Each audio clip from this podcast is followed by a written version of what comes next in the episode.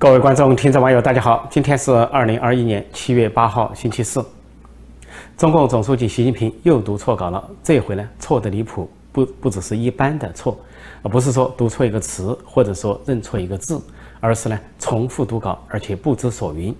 这个事呢发生在七月六号晚间，是中共张罗了一个所谓世界政党峰会，然后习近平在这个峰会上做演讲，就是照例读稿，面前一叠纸。然后这个框图显示，因为是个视频会议，很多世界各地的政党，大大小小的，也不知从哪里请来的，花钱花力请来这些人都在各个框框里面，而习近平呢，在中间靠下面的框子里面。他本来这个讲话读稿呢，都慢腾腾读到最后了，大家恐怕都已经耐住性子等他结束。结果等他结束的时候，他又开始重新读前面的稿子，他又开始说：“啊，作为一个政党，我认为应该做到以下几点。”第一，他刚读到这里，他意识到自己恐怕又在重新读稿了，然后就赶紧低头到处翻稿，稀里哗啦一阵直响，然后上来两个工作人员，瘦瘦的啊，这个小男生也惊慌的帮他翻稿。这个时候，习近平就喃喃自语说了一句：“说我这是说完了吗？”这个话也被现场所有人听到了，啊，有同声翻译，也应该说各国也都听到了这个翻译，各种领导人。之后呢，他又。静默了大概几秒钟或者十来秒钟，然后突然又开始读后面的了。这个工作人员把他的稿拿走了啊，把前面的拿走，就读结束语了。结束语又在那里讲什么啊？中共要为世界做出新贡献等等。我认为政党应努力做到以下几点：第一。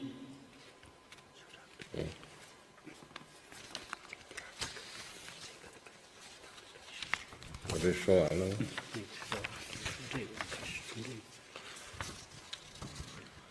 中国共产党将积极推动完善全球治理，为人类社会携手应对共同挑战做出新贡献。所以这次啊，出糗出大了啊，露丑露大了，这不是一般的。所以现在习近平到了这个每逢读稿都出错的地步，而且出错越来越大，似乎。没有一次读稿不出错的，也就是说，没有一次名为讲话、名为演讲就是读稿没有不出错的。哪怕是像七月一号是百年党庆，在天安门城楼上这样盛大的场面，他都非要把这个“你子气死”念成了“你死气子”。习近平读错字、读错稿，现在发生的发生了重复读稿，究竟是怎么理解？究竟出了什么事？啊，第一个人们可能想到他就是魂不守舍、心不在焉。啊，根本没有集中开会，他也不知道自己在读什么，言不由衷。本来这个他的稿子就是别人写的，是王沪宁给他们炮制的。炮制之后，这些内容给人感觉都在讲反话。说昨天我的文呃一个节目中讲到，他在这个世界政党大会上的发言啊，给人的感觉就是讲反话、讲黑话，甚至讲笑话，因为几乎每一句话都是反的，要反过来读。比如说，他说啊呃，一个国家选择什么发展道路、制度模式啊。人民有权决定，这个国家的人民有权决定。问题是中国人民的权利在哪里？他们的权在哪里？他们被剥夺了权利，首先被剥夺了选举权，还剥夺了言论自由、新闻自由等等。然后他又说，啊，一个国家民主不民民主，应该由这个国家的人民来评判，不能由少数人说了算。结果在中国恰恰是少数人说了算，对民主的定义，而说由人民来评判。试问中国人民怎么评判？互联网封锁了，过滤了，封杀了，啊，这个帖子都给删了，他怎么评判？另外呢，没有言论自由、新闻自由和出版自由、新闻自由等等，又怎么评判？所以这些话给人感觉的匪夷所思，只能说彻头彻尾的反话、黑话、笑话。这也倒罢了，现在给人的感觉更严重了，就是读稿读不清楚，而且读重复了也不知道，然后自己自言自语也都不知道，给人感觉神思恍惚。那么另外就让人联想到是不是他健康出了问题？因为习近平在过去几年多次呃被报道健康出了问题，到法国去访问说脚出了问题，走路两个腿迈不开，只能迈小步啊，站起来有困难啊。到了中国国内呢，有次会见军方的代表，走进去啊。脚也是一颠一跛，以至于中央电视台呢只放他的上半身，远景有全身，近景呢就上半身，不要放下半身，似乎腿脚有问题。这个腿脚有问题啊，就好像被抄袭的金正恩一样，腿脚有问题，跟心血管呢某些疾病呢可能有关。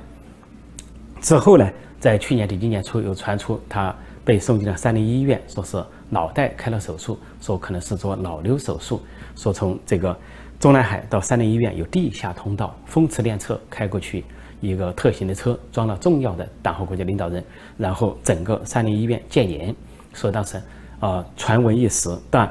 如果说他当时治病或者动了手术的话，应该说那就后来休养一阵呢，有痊愈了，或者说暂时恢复，说过了大概十来天他又露面了。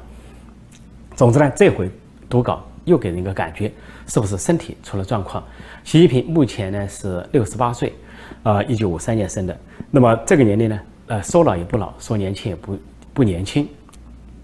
将老未老，但是他自己呢，给自己承担很多的事情。当然，他承担的事情就跟这个稿子一样，跟这写稿无关。反正做一个领导人，中共领导人很简单，稿子是别人写的，然后坐车有人开车，啊，吃饭有人做饭，啊，回到家有人给他护理、洗衣服，啊，所以他不需要做任何的事情。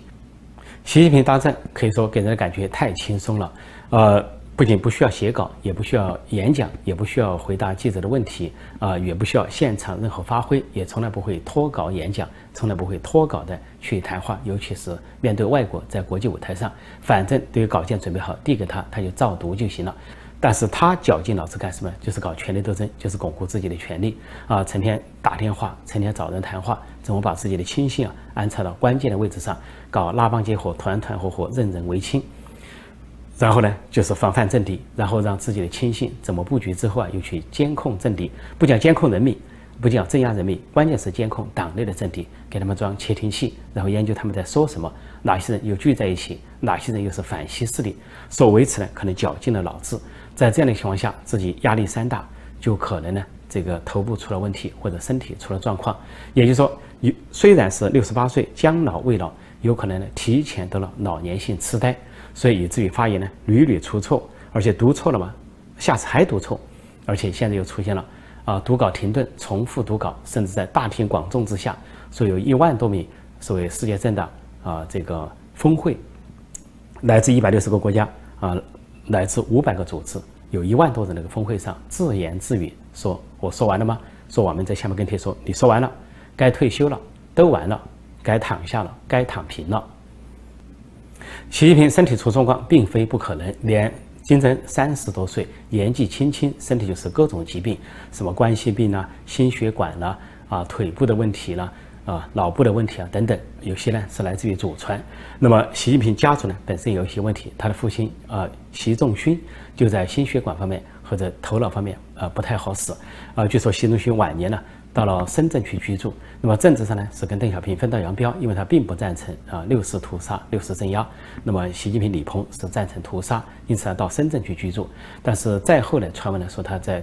晚年最后几年呢说神经失常。那么神经失常有可能是因为啊六四大屠杀的刺激，再一个也有可能是有其他的原因。总之呢，最后几年是给人的周围的描述说疯疯癫癫、语无伦次啊，甚至有时候会乱脱衣服。所以，既然习仲勋在临终前有这个状况，就不排除这个家族有某种遗传，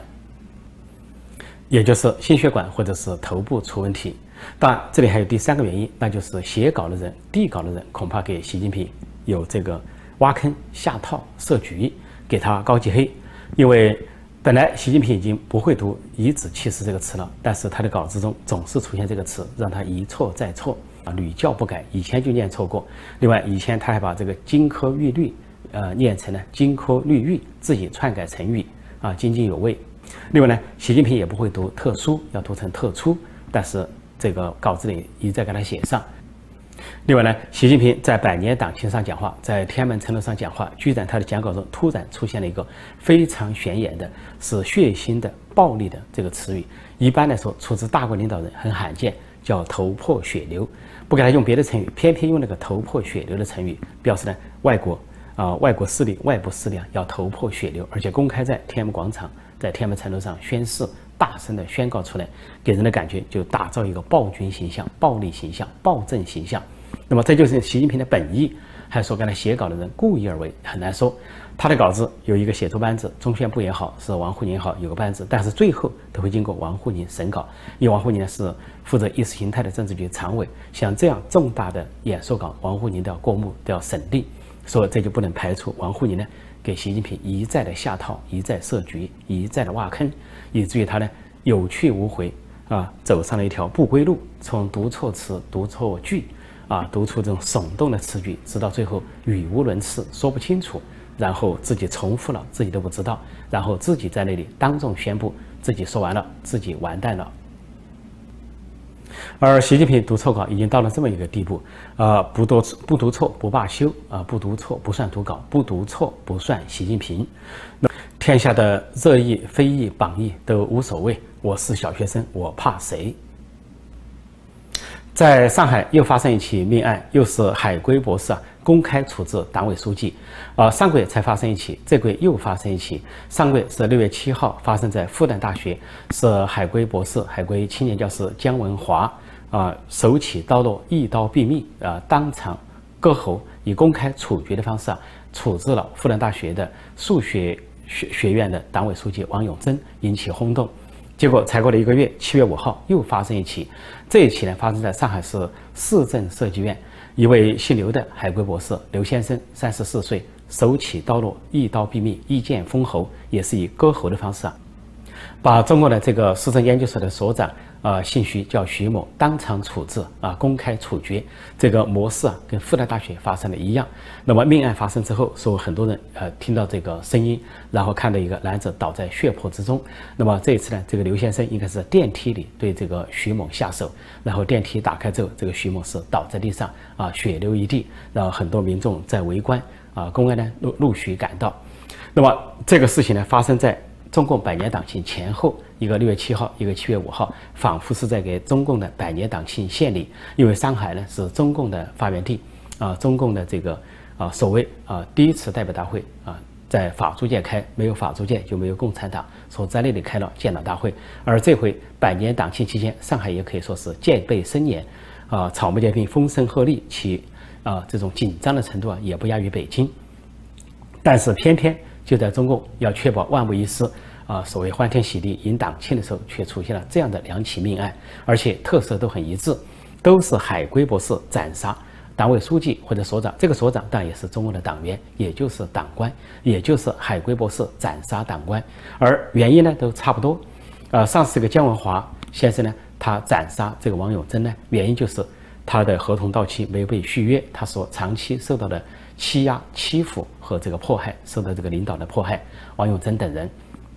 而王永珍呢还欠有其他命案，以前迫害学生，致使一名呢复旦大学的女学生被他强行送进精神病院，后来跳楼身亡。那么家属找他找说法，他是冷漠的，不予理睬。那么终于呢遭到了一个报复。那么这一回呢，这个情况几乎是相似。就这位刘先生在上海市政设计院工作的海归博士刘先生，因为合同到期没有被续约。应该说憋了一肚子的气，应该说平时受压受气很多，所以就在电梯里对这个所长当场处决。那么这个所长呢，中国属于中层干部，据说据报道呢，这些中层干部的特点就是，如果有功劳有政绩，都往领导往他自己头上带；但是如果有有工作任务有压力，就推到这些设计师身上。所以刘先生肯定是平时受了很多的工作压力，压力山大，但是最后呢，啊，行功论赏，论工作成绩他没有份。最后连合同到期也不给延续，也就等于说失业。过去就有一个说法，说中国的海归变海草变海带，所以海带就是待业，海草就是被炒鱿鱼，啊，这就是海归的很多海归的命运。但是现在看来，这些海归不忍了，说知识分子啊动手那都是像兔子憋急了要咬人一样，那都不知道被逼到了什么程度。所以可以看到中共这些党官、这些党委书记啊，啊说的轻点是腐败腐化。啊，以权压人，啊，以权谋私，引起了知识分子的不满。那么说的重一点，就有可能是变相的啊，迫害这些知识分子。如果说在国内的知识分子可能长期受中共压迫惯了，还忍气吞声或者忍到底，做孙子做到底。但是呢，海归博士为什么不能忍？因为他们毕竟是放眼看世界，经历过西方国家，经历过民主国家，看到权力意识，看到人家平等的社会环境，受尊重的人格，以及呢这些在民主国家那些。官民都是一样的啊，这些身份，然后任何事情都会有个说法，即便是没个说法，那让法院的话也会有一个说法。在中国那边应该是哭告无门，上告无门啊，控诉无门。你要去法院，那法院是为这些党政官员开的，党员官员可以控制法院，特权可以控制法院，你没没法理论。然后你要申诉，上面是党领导一切，党组织压到你，你还有什么呢？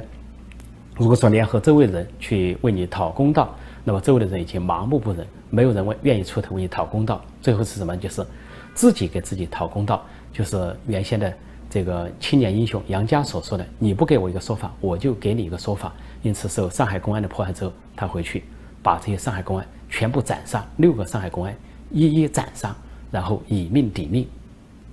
以一命抵六命，报仇雪恨，呃，也可以说成本上划算。上海今年啊七一前后这两起海归博士啊斩杀党委书记或者是党官这个事情惊人的相似啊，也表现了中共党内体制内惊人相似的弊端。这说明这不是个人的问题，而是体制问题，是制度的问题。这不是个别的官员要不要反思的问题，是这个制度要不要反思，而是或者说给这个制度掌舵的那些啊领导人要不要反思，要不要调整这个制度。但是根据中共的这种权力傲慢，党领导一切啊，一党专政，一人独裁。或者说，呃，一党独裁，遍地是灾，这么个现实看来，他们不可能做出自己的任何反思反省，不可能做出任何调整。也在这种情况下，在这种严苛的情况下，在这种紧张、高压、压抑的空气中，似乎呢，理所当然的就发展出了这么一个模式，可以说上海模式，那就是海归啊，海归博士啊，首任党官都是一刀封喉，一刀斩首，或者说一刀毙命啊，当场割喉。当场处置、公开处决、公开行刑，这是海归博士为捍卫自己的权利和尊严，对党官的公开行刑、公开处决，也可以说是对这个党国体制的震撼，对一党专政的震撼。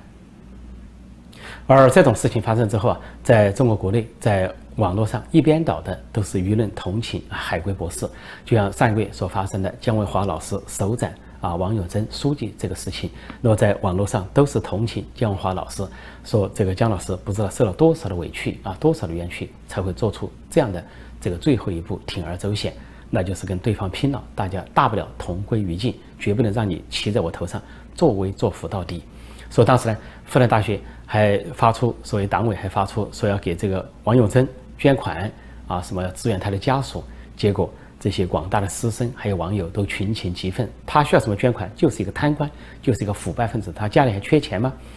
然后都问怎么给姜老师捐款，怎么给姜文华先生捐款，怎么给姜博士捐款？都说能不能设立一个账户给姜老师捐款？他肯定这个收入不高，而且家庭困难。那么除了这个事情，家里呢更需要安慰和抚恤。说中国呢是搞得非常的狼狈，试图要给王书记捐款，结果人民却要求给姜老师捐款。中国近代著名作家鲁迅说过：“不是在沉默中死亡，就是在沉默中爆发。”那么，在上海发展出的这个上海模式，海归博士斩首党委书记，就是在沉默中的爆发。这是中国社会注定要在沉默中爆发的前奏。好，今天我就暂时讲到这里，请新来的朋友记得点击订阅本频道“陈破空纵论天下”，并按下小铃铛，以收到及时的节目通知。也欢迎订阅陈破空会员网站 c 七 e n p u k o n g v i p 点 com，那里我的书籍和著作的畅销书的连载、文字连载和音频连载，还有其他文学段子等等。另外，在希望之城有一个陈破空会员频道，那里有我的每日问答或者或者一些著作节目的荟萃。欢迎大家订阅，谢谢大家收看收听，再见。